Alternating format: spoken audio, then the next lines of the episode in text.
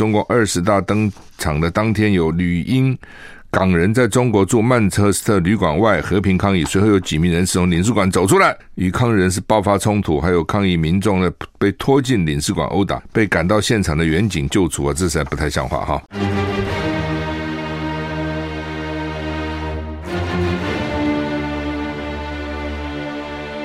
赵少康时间，吃喝玩乐骂，和我一起快意人生。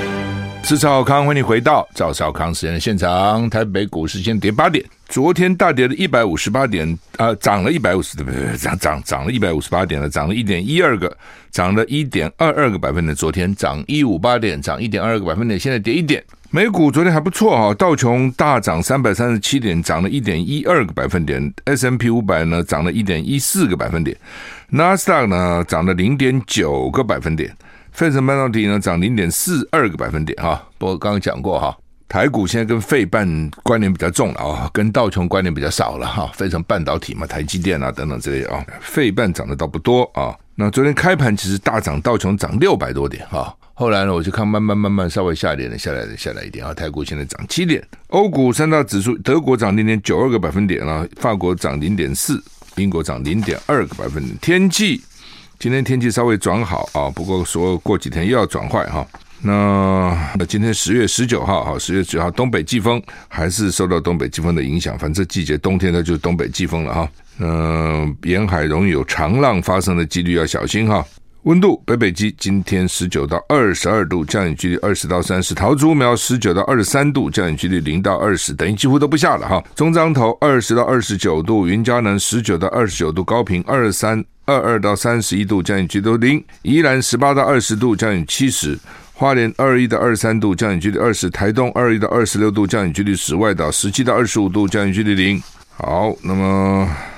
绿怎么跟英国有几个新闻跟英国都有关系啊？我看怎么讲哈。好，旅英的港人抗议中共被殴打，特斯拉政府哀轰太软弱。中共二十大当天，有几名旅英香港人在中共驻 Manchester 总领事馆外面和平抗议，却遭到暴力相向。英国外交部证实，对此已经召见中国驻英临时代办杨晓光，要求尊重英国法律。根据影像记录，中共二十大登场的当天，有旅英。港人在中国驻曼彻斯特旅馆外和平抗议，随后有几名人士从领事馆走出来，与抗议人士爆发冲突，还有抗议民众呢被拖进领事馆殴打，被赶到现场的远警救出啊，这实在不太像话哈。目前中国驻英大使郑泽光不在英国，英国外交部证实已经召见中国驻英的临时代办杨晓光。由英国外交部东北亚与中国事务司司长卓丹莲跟杨晓光会晤，卓丹莲向中方强调，英国致力维护民众和平抗议的权利，期待所有驻英外交人员跟领事馆职员尊重英国的法规。英国外交的副大臣高史密斯。发表声明表示，英国已经清楚向中方表达立场，中方必须尊重民众在英国境内和平抗议示威的权利。英方严正关切发生在总领事馆的事件，而大曼彻斯特地区的警方已经对此事展开调查。英国首相特拉斯发言人昨天只说，事件已经进入司法调查程序，此时多做评论并不恰当。有英国议员质疑政府过于软弱，哈，就就是北京在中华人民共和国在曼彻斯特的总领事馆呢，哦，这有人去抗议了。很多香港人不到英国去了嘛？英国接纳很多香港人嘛？他们去前面抗议，然后呢，大使馆里面就冲出人把他们打一顿，有的把他们拖进，这很不像话哎！哦，当然了，这个领领事馆可以讲说，这个领事馆的大使馆是我们国土的延伸哦。你敢在我们面前撒野，我们拖进来痛打一顿哈、哦？那它里面一定有很多那个那个情治人员啊，或者安全人员。哦，我们其实也是哈，我不知道现在怎样。以前我们驻外的使领馆里面很多都是有很多，甚至还有警种派去的啊，调查局派去的。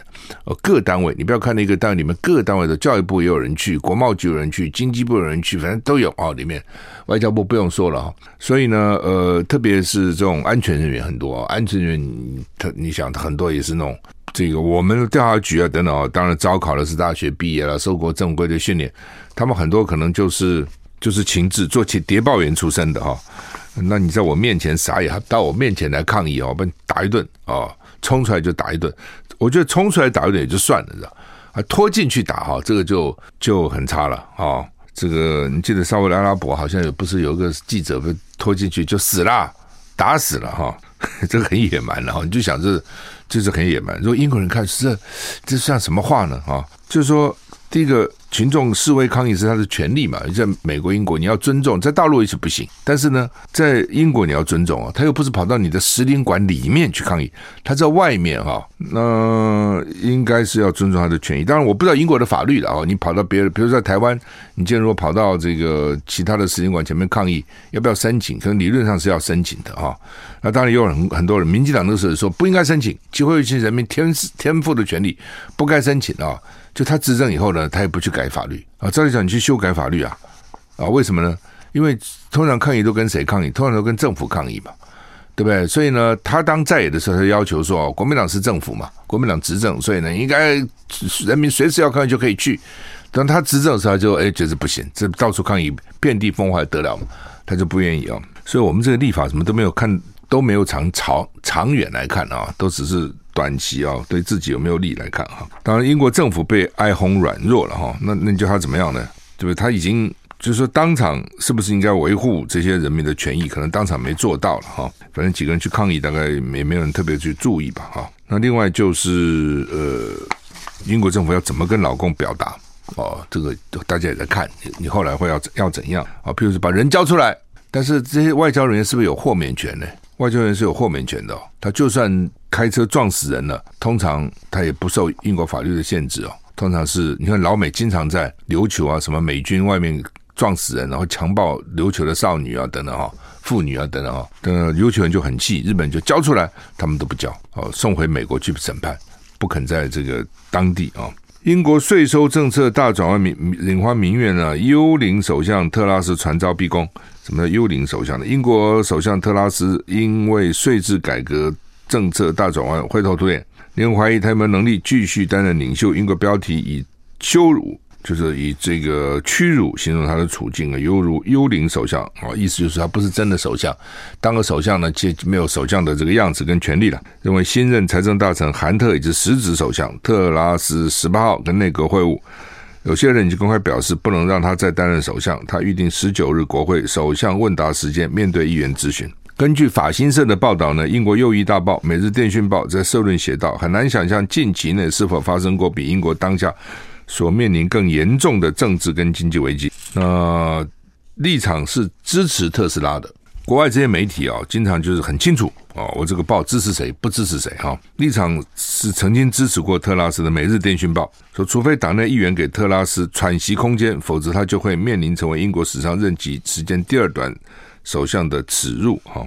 右翼《太阳报》称特斯拉那是一个八卦报了，《太阳报》发现了英国最大的，称特拉斯为幽灵首相。左翼的《镜报》称他的处境为灾难性屈辱。刚接任财相的韩特，十七日在一场简短的电视转播谈谈话中，取消前任财长库腾上个月宣布的几乎所有的减税措施。面无表情的特拉斯则站在他旁边。英国媒体将韩特出手干预比拟为一场政变。每日电讯报的卡通将他描绘成一个身上载满功勋的统帅，宣布我们要暂时取得控制权，以稳定局面。左翼大报《卫报》狠酸，这是一场非常英国式的政变，有礼貌到你几乎有可能错过他。保守党国会议员盖茨指韩特已经成为实质上的首相，多名国会议员公开呼吁特斯拉滚蛋吧，走人吧。报道有其他人密谋把他推翻。保守党的国会议员华克告诉天空新闻 Sky 啊，天空新闻网说，我认为他的地位难以维持。他警告，他现在如果不走，到时候将不是由他决定去留。英国国防部主管武装部队的次长。告诉天空新闻网，特斯拉已经承认错误。至于特斯拉是不是是不是已经是名义上的首相，那这个次长说呢，他对所犯的错误非常坦诚，并为此道歉。有这样做算是有领导能力。不过呢，与我们的政治相当敏感，我我认为没有机会再犯任何错误。意思说，你只能犯这次错，不能再犯另外一次错。哎呀，这什么意思哈？就是哈，这些人哈，就是英国不是选首相吗？好几个人去选嘛。哦，他们大概有拿不到多少百分之五还是多少票，就就还有多少人支持，就要就就被淘汰淘汰淘汰淘汰淘汰，然后一路一路选上来这样。那后来就变成这个特拉斯，特拉斯好像之前是外交大臣嘛，然后跟这个财财相财政大臣竞争。财政大臣一方面当然是印印度裔啦，我一直觉得英国人对这种有色人种还是心里嘴巴不讲哦，心里还是怪怪的。然后以前那个奥巴马能够当选，也是他妈妈是白人，不要忘了。虽然他爸爸是黑人啊，而且他是外国人，他爸爸是外国人。你说这有什么差别？我告诉你，这还还差别呢，你很难想象，对不对？黑就是黑黑人，什么外国人、本国人呢？我在美国念书的时候，哦，我在美国念书，我们的学校几乎没有黑人，在南方居然没有黑人。公立大学啊，还不是私立哦。我有一天我看到一个黑人，哎，是有啊，我很兴奋说，我看到一个黑人，哎，他是外国黑人，知道吗？他是外国，好像肯亚什么是外国的，因为他是外国，我们就收了。为什么外国人？他说对不起，本国黑人不收。那时候这样子干的，哦，你知道。就是说，这个这个很就是很微妙了，就是我很难讲这个，就是很微妙哈。好，那么他因为是印度裔，我认为有影响了啊，英国人一定不会承认啊。第二个呢，就就像现在这些西方列强看不看不惯中国大陆崛起，你说都没有种族歧视在里面吗？哦，你怎么可以起来呢？那我们白人才能起来啊，你中国人怎么现在居然在亚洲也要站起来，还要跟我美美国平起平坐啊？你认为没有这样的心理因素吗？好，我们修理一下怎么。I like 我是赵少康，欢迎你回到赵少康时间的现场。台北股市现在跌十九点哈，就是讲哈，英国原来的首相两个人争嘛，啊，这个特拉斯跟另外一个哈，那另外是财相，那个人就主张要涨税了，那这个就主张要降税了。好，那当然降税的赢了嘛。那你现在这些国会议员哦，这个保守党就卖怪他哦，有什么好怪呢？那你们不是选了他吗？他也是你们选出来的啊。那他的政策就是降税啊。你们也知道他是政策降税，另外一个是这个加税啊。那加税你就没选他，你们选了个降税的。那他真的降了。这特拉斯他一当选首相就开始降税啊。那你们现在怪他？哎，你们真很会怪啊。你们不是共同决策的吗？否则你为什么选他呢？不，这就是我现在两个候选人，一个要加税，一个减税。你选那个减税的，那你现在就怪那个减税的减错了。那你是投他的人都没责任吗？嘿嘿，他们真觉得政治就这么现实，你知道吗？哦，我支持你是回事啊，你政策失败是你自己负责，跟我没什么关系啊。我们把你换掉，就就这样。那他一减税以后呢，他就措措施就减税嘛。一减税以后呢，这些财财政金融机构、外国银、外国的这些金融机构就开始降低它的平等。所以你看看这个很厉害，我想他事先没想到，他是想说，我们就争啊，这样是我自己的事情嘛。对不对？我的国会支不支持？我的人民支持？我的银行支不支持就算了。国际这些媒体、国际这些金融机构就给你降平啊！一降平以后呢，你的在国际的借贷啊、利息什么都高了啊、所以这一下子哈，英镑就急贬了。我想他没想到哦，所以财政这种东西有时候真的牵一发动全身啊，就英英镑就急贬。一贬以后呢，哇，大家就开始骂了。变币值贬值也是国力衰弱一种象征嘛，而且它牵涉到很多其他的问题了。好了，这下就说为什么会这样呢？是他要减税，所以就开始骂他。他赶快就把财政部长叫来，你辞职吧。财政部长就我被要求辞职。财政部长是听他的，他要减税，你要我减税，我财政部长就做一套减税的方案出来嘛。哦，然后呢，现在反应不好，就就你你自己你你吞你吞下来，你滚蛋。所以那财政部长之后，而且还讲啊，说我是被要求离职的，而且是好像历史上不第一第一任第二短的这个财政部长，但是够不够呢？显然还不够。那现在就换了一个新的财政部长，这个财政部长就把减税通通改变了哦，通通改变了。大家现在就讲说，你看看这个财政部长像是政变一样，很有礼貌的政变。哦，然后呢，现在这个首相呢，就像个幽灵首相一样，都被这个财政部长取代了。财政部长才是才是实质上的首相。那你想怎么办呢？就政治有时候让人家，你在台湾，你有时候觉得他搞政治真的很无奈。好好的干嘛去搞政治，对吧？好好日子不过，哦，去搞政治，然后动辄得咎，什么都被他拿出来放大看。看起来英国也是一样啊，没有好，并没有好一些啊，对不对？我提高要加税，呃，我提高要减税。他提高要加税，他被你们干掉了。我当了首相了，我就真的去减税了。然后你这这反反应不好，你们都来骂我，那我就换一个财政部长，那把那个减税都拿掉嘛？那也不行，变成我是做假的了。为什么呢？因为我本来是主张减税的嘛。那现在这个财政部长呢，不主张减税嘛？那他之所以不主张减税，是因为我减税被你们搞得一塌糊涂，又被你们骂说我又这这个首相快被你们逼宫了等等哈。那我只好换一个首相，换一个财政部长啊。那财政部长当然不能再减税了，只好原来减税都不算了。我也试图减过了，我对选民有交代了。我不是没有做啊，我做了反应不好，我没办法，我现在这这转回来啊，也被你们讲我是幽灵哦，还要逼我下台。现在英国情况就是这样。啊，政治其实残忍也在这个地方啊。好，北韩又对外海炮击，南韩说不要再挑衅了吧？啊，北韩你干什么呢？哈，北韩就说呢，你们都不理我啊，还这样制裁我，我不发发威，被你们当成病猫啊啊！那南韩说呢，南韩军方活动参谋本部。合同参谋本部今天凌晨表示，北韩昨天深夜十点，在黄海到长山一带对西部海域发射大概一百发炮弹，之后在深夜十一点向东岸外海发射约一百五十发炮弹。你看，东西这个都打，现在西方打一百发，又向东方打一百五十发，那没有落入南韩的领海，但是呢，这个落入缓冲区啊。呃，南韩说这违反了二零一八年签署的九一九军事协议啊，正式警告他不可以这样子啊。四天前，北韩才发射一枚短道短程弹道飞弹跟多枚炮弹，出动战机靠近南韩边界示威飞行哦。然后南韩说啊，我们已经加强戒备了啊，我们很注意啊，等等啊，反正就是在反正在边境上搞嘛。俄罗斯的新指挥官说，战情吃紧，准备撤离赫尔松的平民，就看起来也蛮紧张的哈。乌克兰军队在俄乌战争中持续反攻，俄军接连受挫。俄罗斯新任指挥官坦承，情势吃紧，要撤离乌克兰南部大城赫尔松的平民。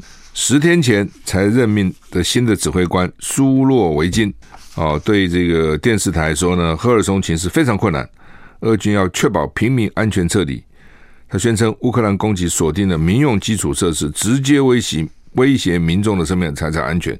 哦，然后呢，这个讲完以后，这个赫尔松的行政长官宣布撤离四个城镇的平民。啊、这些平民原来是乌克兰人了、后来因为呢，现在这这公投啊，就变成俄罗斯这这个这要加入俄罗斯了，那赶快把他们撤走啊、那俄罗斯军队最近在赫尔松被打退二三十公里。哦，这个乌军呢，最近一直在把这个丢掉的土地呢，逐步的拿回来了哈。那他们说乌克兰，好，我们先休息一下再回来。我是赵少康，欢迎你回到赵少康时间的现场。台北股市现在下跌二十四点哈。那俄乌战争吃紧了，他们就开始撤俄罗斯撤撤平民了哈。俄罗斯是说呢，乌克兰呢用火箭破坏呢大桥、水电、大坝等等啊，就乌克兰在破坏了哈。这俄罗斯讲的了哈。那么。赫尔松是二月二十四号俄乌开战以来第一个落入俄军手中的乌克兰大城。赫尔松市是赫尔松州的首府。哦，日前俄罗斯还宣告兼并四个占领区嘛？啊，才公投啊等等，记得吗？哈，俄国仰赖伊朗的无人机啊，所以泽伦斯基说俄军破产。的明证就是这个啊，什么意思呢？因为伊朗会提供俄罗斯更多无人机啊，也承诺提供地对地飞弹。乌克兰外交部长说呢，准备提案跟伊朗断交。乌克兰总统泽伦斯基说，使用乌使用伊朗武器对莫斯科而言是一大失败。伊朗第一副总统曾经率领官员与俄罗斯官员会谈，讨论武器交易问题，并在十月上旬达成协议哈，说伊朗将提供俄罗斯短程地对地弹道飞弹，包括真主之剑飞弹。这个可能会激怒美国跟西方大国哈。现在伊朗否认提供俄罗斯无人机，克鲁姆林宫也否认俄军使用伊朗无人机。不过呢，俄俄罗斯出动了好几十架神风无人机空袭乌克兰首都基辅，攻击当地的能源设施。乌克兰外长说呢，将会向总统泽伦斯基呈交一份与伊朗正式断交的提案。这个库列巴说与乌克兰关系破裂，德黑兰当局必须负起完全责任。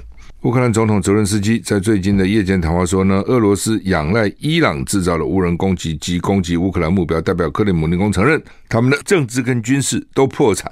俄罗斯几十年来在军工花业花费好几十亿美金，最近呢却向德黑兰低头，以获得无人机跟导弹。意思就是说，这个我们都有点惊讶哈。伊朗并不是武器大国嘛，并不是军事大国，有钱啦啊，因为它有油啊等等哈。但是伊朗之前也被制裁得很厉害啊！哦，伊朗当然是有一些科技了啊，否则他不会说人家就不准他核发展核武嘛，表示他有能力发展核武嘛。哦，这个浓缩铀燃料啊等等，有一定的基础了哈。那俄罗斯当然也是没办法了，已经山穷水尽了。你自己想嘛，你你一个国家能够存多少武器呢？你不可能存一堆武，不可能是这个永无止境的武器嘛。你可能一面一面打仗，一面生产。乌克兰是获得整个西方世界的武器，这些西方世界，比如美国，它本来就不比俄罗斯弱啊。美国会比俄罗斯弱吗？不会嘛？不只是美国，对吧？你还有英国，德国、法国哦，一大堆这些国家哦，都对乌克兰给武器。乌克兰这么一个小国，等于全世界的武器都往那边去运。你俄罗斯再有本事，你能撑多久呢？你能撑多久？你武器最后打完了一天呐、啊！连美国这样支持乌克兰，很多本来要卖给我们台湾的武器，现在都来不及交货了。就是每一个国家的武器，它都有库存的，一定的库存量，不可能是没有止境的。哦，那这个时候，老共的中国又不敢去支持俄罗斯，看起来中国现在到现在没有，所以俄罗斯还去跟伊朗要嘛。如果中国能够提供，那就跟中国要就好了。那为什么要去跟伊朗要呢？就表示中国没有提供嘛。哦，无人机也好，飞弹也好，这靠伊朗。那伊朗也不是什么军事大国，我讲，它能够撑多久？它给你多少？还是有限。哦，所以就看得出来，俄罗斯打得很辛苦。哦，去跟伊朗要就，就表示说，其实真的是已经已经非常辛苦了。啊、哦，台股现在跌三十五点啊，台股跌三十五点。苏贞昌确诊。在中国时报的头版头哈，那他九月二十一号接种第四剂疫苗啊，理论上讲呢，呃，现在应该已经疫苗应该发挥功能了啊，但是呢，还是染疫了哈。那我本来以为他四剂都打高端了，他说不是，说一二剂打 AZ 哦，有道理，因为那时候高端搞还没出来，那时候只有 AZ，你记得吗？最早的时候只有 AZ 嘛，哦，所以他一二剂打的是 AZ，那第三剂的时候，他高端出来了。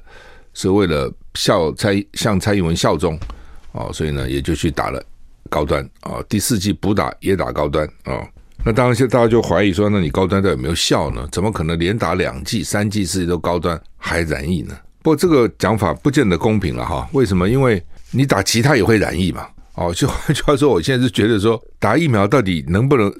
我们本来打疫苗是为了防止染疫，对不对？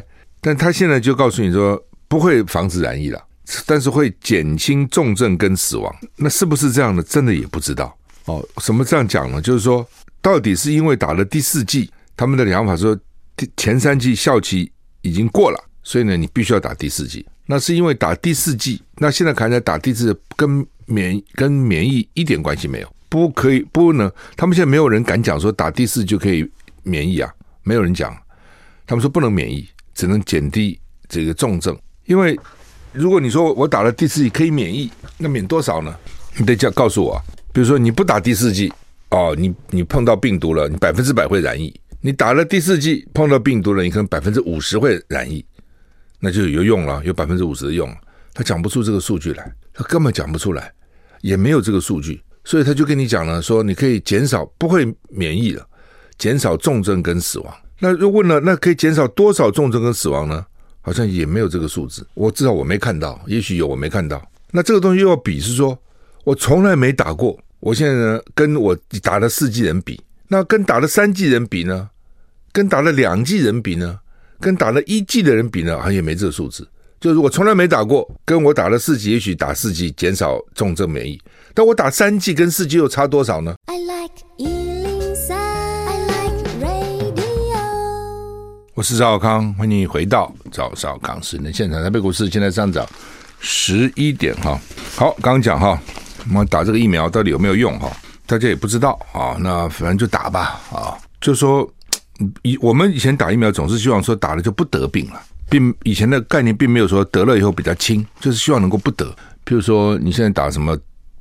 牛痘啦，哦，什么种牛痘啦，哦，你打什么什么肺炎链球菌疫苗啦，打各种疫苗，总是希望说不得嘛。那当然，现在当然流感时候有讲说打了流感疫苗呢，呃，应该是不得，但就算得了也比较轻。我觉得打流感疫苗时候有这样说啊，那可能这种冠状病毒哈，就是不能完全避免，因为它会变化突变啊，等等等等。但是呢，问题来了，就是说现在。他现在问他为什么这样讲？他就是问医生嘛，哈，不是问医生，问那个指挥中心。他就说，苏贞昌打的疫苗哈是针对武汉株的。武汉株那什么时候了？那是三年以前呢，九百多天以前那是武汉株。后来中间变了多少了？对不对？哦，所以就是说，因为苏贞昌打的高端是针对武汉株，所以没有办法抵抗，只能减轻。哦，这是这种讲法了。但是减轻多少呢？啊，不知道，不知道。这是一种，因为他他们现在讲法是说年纪比较大啦，比较严重，但是年纪大每个人状况也不一样啊。有人可能严重，有人可能不见得严重，就像染疫一样，每个人反应也不一样。有的难过死了，喉咙里面好像几把刀在割，有的好像没什么感觉。那另外现在就叫你打次世代嘛，但次世代也不是针对现在的这个流行啊，是针对 BA one 呐、啊。在流行 BA one 的时候呢，他要给我们打武汉；现在流行 BA 五的时候，给我们打 BA one。哦，那那 BA 五在哪里呢？还没讲，也不知道。日本已经开始打 BA 五了，美国早就打了啊、比日本早。德国、法国听说也打了，那你台湾还等什么呢？那现在又说 BF seven 也来了，BF 七会不会等到你 BA 五来的时候，它就变成 BF 七了？哦，不能够迎头赶上，立刻去拿到最新的吗？那为什么人家可以呢？为什么我们就不行呢？这是麻烦啊、好吧，苏贞昌昨天上午还在立法院接受质询，到下午就说不行了啊、哦，就说这个确诊了啊、大概说是发冷，发冷就要发烧了嘛哈。另外呢，大概有点疲倦啊、咳嗽啊等等啊。我就讲每个人症状不同了啊，有人很严重，有人还好啊。而且他昨昨天早上，昨天早上 suppose 就确诊了嘛，否则不会到立法院那个头也不舒服啊等等哈。量体温正常啊，所以不表示说现在很多地方都要测体温嘛。那看起来早上立法院有测体温啊，它是正常的哦。然后就就下午就就我认为那个时候就已经确诊了，所否则他在立法院不会那么不舒服啊。又摸头啊，又又又咳嗽啊，等等哦，所以这又奇怪了，又有两种讲法。有一种讲法是说，你没症状的时候不必去做快筛，筛不出来。那但是呢，以目前这个情况看，他早上筛他说没问题，但是他体温发热，所以你症状到底什么时候出现？那他再去测才发现两条线了，所以他的症状可能先出现了哦，但是不发烧啊，问题在这里啊。哦，那我们现在每天在那边量发烧。到底花很多人力物力去量发烧，你知道哦？到底有多少效果也不知道哦。现在就变成说，好像很多事都做安心的啊，你、也不知道有没有用。哎呀，好吧，就做了，反正就就做吧哈、哦，等等哈、哦。嗯，当然了，就因为刚打完第四剂啊、哦，就确诊了。那高端本来就争议性很大了哦，也算是倒霉，就被他拿出来讨论，说好像没用啊，没用啊，等等哈。不过也讲，我打其他也不见得有用了啊，真的也不见得哈。那日本不承认高端嘛哈，所以指挥中心说研议补打方案，什么意思啊？就是说他现在是这样哈，比如你现在打了第一剂，比如他他原来有时间嘛，什么人才能打第一剂，对不对？那个时候开始不是很严吗？要年纪啊，还分了什么几大优先啊，开始啊等等，所以不是你要打就打了啊。好，你打了第一剂，不管你打什么，你打了第二剂，也不管你打什么。到了第三季，它就要规定了，比如第一季跟第二季要到要间隔多少个时间呐？啊，然后第二季跟第三季要间隔多少时间呐？哦，等等。那你不能今天说我打了两剂高端，打了两剂高端也算是打了。那你说我现在或者我打了三剂高端好了，你说我现在要打打莫德纳，人家说不行啊，你已经打了三级高，你像莫德纳什么要打就算第四季了，那你们还没有资格打第四季。假如你还没资格的话。或是说你四季像苏贞昌这样，第三四季也都是高端的，你到日本去人不承认呢、那你打了四季，你现在能打第五季吗？啊，不行啊，对不对？就比如举的现在一个二十八岁的人，他说我要到日本去玩，那前面打了三季，现在因为第四季也开放给十八岁以上，他打了四季都是高端，那现在不行，那我要打第五季，我我说这样好不好？能不能把前四季算不算？算零？我现在算第一季打不行，因为你前面已经有记录，你已经打了四季了。那规定你不能随便打第五季啊！那他现在预备说给你补打吧，就打吧，意思是这样。方案还没出来，那这当然就有一点自己打自己的脸了啊！就是自己打自己的脸，你自己定了办法，因为高端你就你就大转弯了啊！为什么？因为高端日本不能通行哦！那陈松那时候不是讲吗？说哎呀，打了美国不能去，全世界不是美国可以去，好大声啊！有没有？那时候就就好野蛮了，很二把讲这个话。那我要去美国怎么办？很多人可能各种原因要去啊。要读书啦，哦，要这个做生意，很多探亲呢，你不会到英国去啊？干嘛到美国去啊？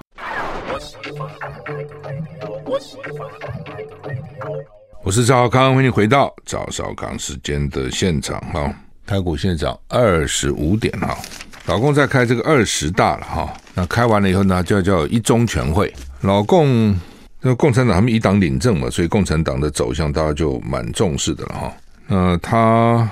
查了一下，他有多少党代表呢？他有两千三百个党代表。他那么大个党，哦，两千三百个党代表。国民党现在这么小个党，好像也差不多，也将近两千个党代表。那他两千三百个党代表呢，要选出两百个人，就是他的中央委员会，就中央委员了。我们好像也差不多。然后呢，他在选一百七十个是候补中央委员。那他十月十六号要开到十月二十二号，要开超一个礼拜二十大。然后二十三号就是一中全会了，就是第一次中央委员的会了。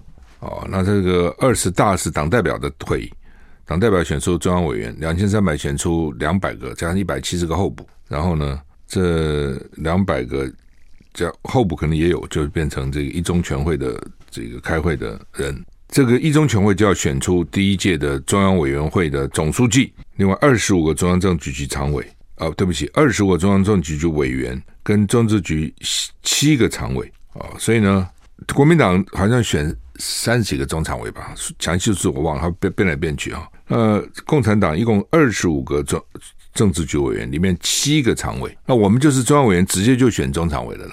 他们是中央委员，还选出政治局委员。政治局的委员，然后在政治委员就选七个常委哦，然后这七个常委常委政政啊，然后中央通过中央书记处的七个成员，这中央书记处的七个成员去决定中央军委会的成成员，或而且批准中央纪律委员会中纪委成员的任命，大概是这样。所以他政治局常委其实就有七个了，是所以权力很集中，就分管什么管什么，什么管什么。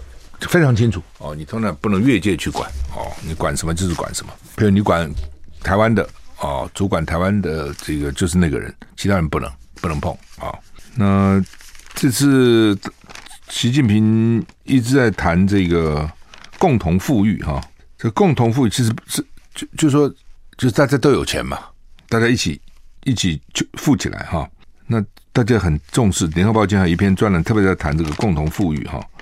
他主要就怕贫富悬殊太厉害，因为共产，你看你自己你要想，共产主主共产制度是社会主义来的，它主要其实就在讲这个财产，其实是很重要就是经济了。马克思啊，那们都讲经济财产哦，那就社会主义就希望说大家所所得比较平均一点嘛，其实就社会主义比较简单的讲法哦。那资本主义就容易造成贫富不均嘛，强凌弱，众暴寡，有钱更有钱。那理论上讲，共产主义应该是很就是社会主义的一种嘛。理论上，它应该是顾虑到这个财产的平均。但你看大陆过去这几年年来，那个暴发户的非常有钱的，对？所以穷的还是很穷啊，啊，所以才想到说共同富裕。那共同富裕当然也有它的问题，就是说，那有钱人想算了，那我赚了钱到时候给你乱拿去分配啊，那我干嘛那么辛苦赚呢？好好日子我不会过。对不对？所以就也就会变成会不会很有能力的人就不不够积极了？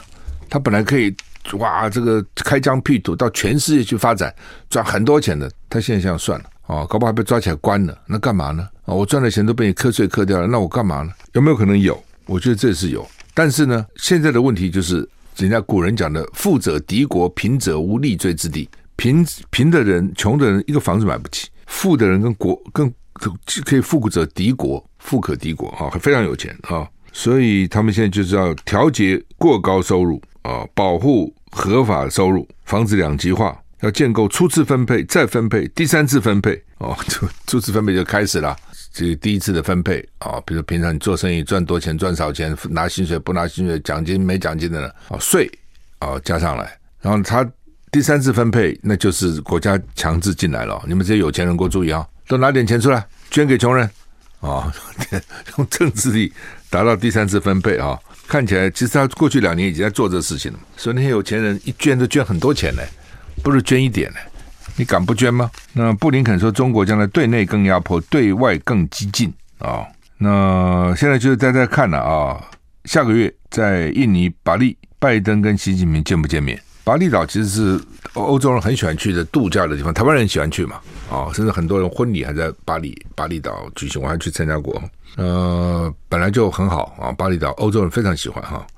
那他们在那边开会啊，那到底当然这种开会起来其实也不见得有心情去欣赏风景哈。但是就是你见不见面这两个人啊，见总比不见好了啊。但是问题如果说见面不知道谈什么啊，那有时候就觉得说。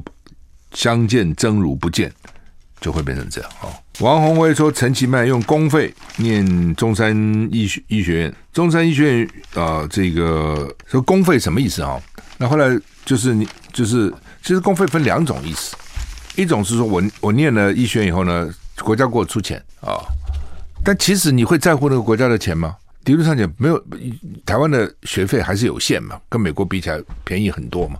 你真的出不起，你考上了医学院，你说你念不起，念不起医学院，亲朋好友借借钱帮你周转，也知道你将来当医生也不会不还钱呐、那甚至以前还有想说那种有钱家的女生就开始这个物色将来的医生女婿啊等等，那另外一回事情。其实我觉得不是这样，好像是他那个公费有公费的名额。如果我记得不错的话，就你要考正式的医学。私费的医学系不容易考，公费呢，它就一个名额，很多人不愿意公费嘛，干嘛还要服务什么五年十年，对不对？我就报考公费。那这些人呢，因为这样才能读医学院，然后读完以后不去不去服务，我赔钱就算，哦，这是不公平的，哦，这是不不对的。好，我们时间到了，谢谢你。